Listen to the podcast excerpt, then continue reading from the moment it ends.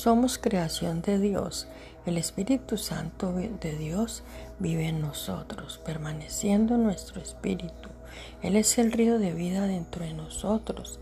Este río es un maravilloso regalo dado por Dios a cada uno de nosotros. Fluye con buena salud y una positiva perspectiva de vida y una generosa actitud de perdón.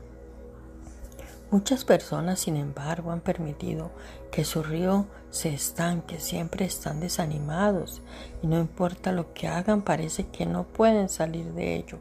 Años de negligencia han convertido el río, que una vez fue poderoso, en un pequeño arroyo. ¿Conoces gente como esa? ¿Suena esto como a tu vida? Hasta que pueda limpiar y despejar el río. Todo será difícil, decepcionante, insatisfactorio serás incapaz de probar el agua que satisface como ninguna otra cosa.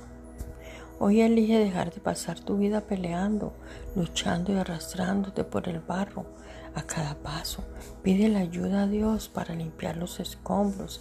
Él te mostrará lo que está bloqueando el fluir y cómo deshacerte de él.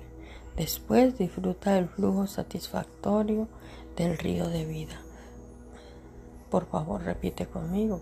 Dios, quiero que tu río de, agua viva fluya en mí. Muéstrame los escombros que están bloqueando el camino y luego me muestras cómo limpiarlo.